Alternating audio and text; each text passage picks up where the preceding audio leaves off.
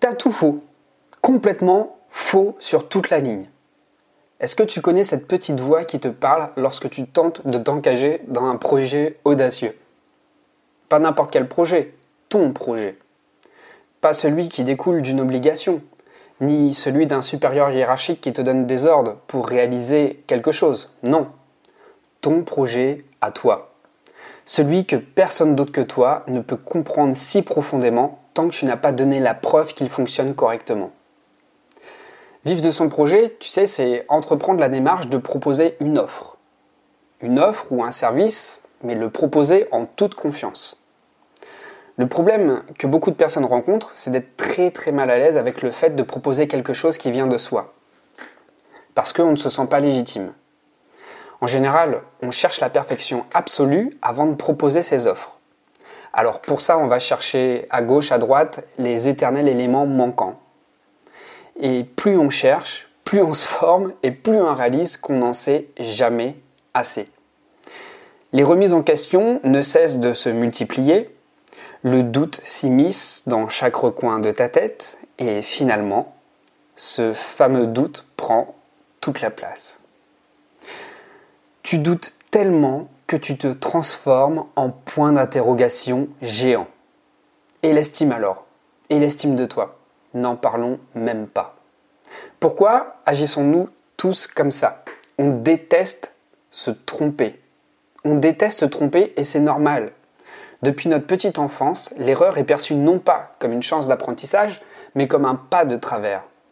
Quelque chose de déviant qu'il faut corriger là, tout de suite, parce que c'est pas bien, parce que c'est une anomalie, parce que c'est un dysfonctionnement de ta part, parce que c'est un truc qui tourne pas rond, parce que t'es pas sur la bonne voie, parce que tu t'égares, parce que tu fais du hors-piste. Se tromper, même se tromper une première fois, revient finalement presque à commettre un péché originel qui doit absolument nous faire culpabiliser. Parce qu'on se dit peut-être qu'on est une merde. J'ai le regret de t'annoncer que moi, je suis le plus gros mécréant de la Terre, parce que je me dis très souvent que je ne fais pas bien les choses. J'arrête pas de me gourer en permanence sur énormément de choses.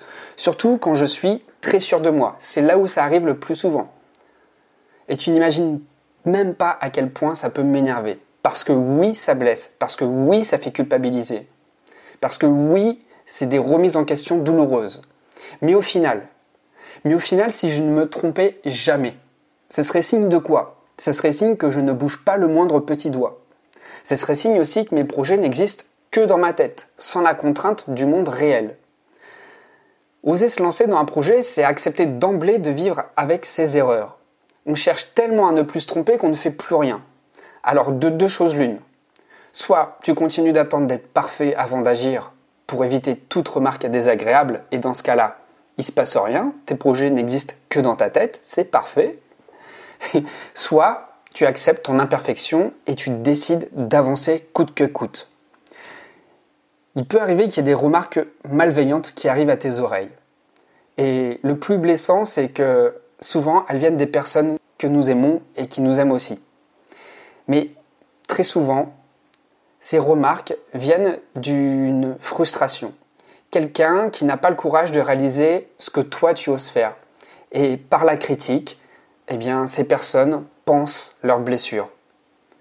Depuis quelques temps, je songe à recommencer des rencontres avec les abonnés. Comme tu le sais, le relationnel, c'est vraiment un levier très puissant chez moi. C'est par ce levier-là que je me réalise le plus. C'est ça qui m'a vraiment permis de quitter mon job d'enseignant et de créer mon entreprise en interagissant avec des gens, en réunissant des personnes. Et moi, ce que je te propose, euh, bah, c'est de discuter de ça en vrai avec toi.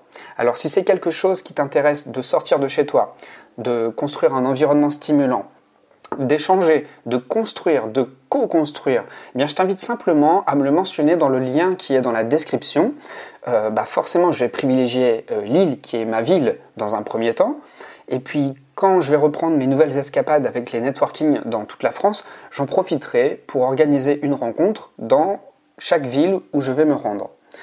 Si ça t'intéresse, euh, bah, je t'invite vraiment à cliquer sur le lien et tu vas trouver euh, bah voilà, les informations nécessaires pour que je puisse te contacter et que je puisse organiser euh, une journée avec des personnes comme toi, euh, avec qui on a envie d'échanger, avec qui on a envie de partager un but en commun, celui d'entreprendre, celui de se réaliser, celui de s'émanciper d'une situation bah, qui ne nous convient pas et celui de construire quelque chose qui nous dépasse, quelque chose qui va nous faire évoluer, quelque chose qui nous grandit, quelque chose qui nous correspond.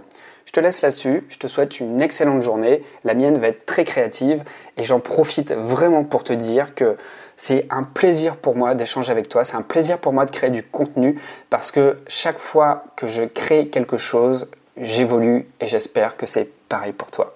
À demain. Ciao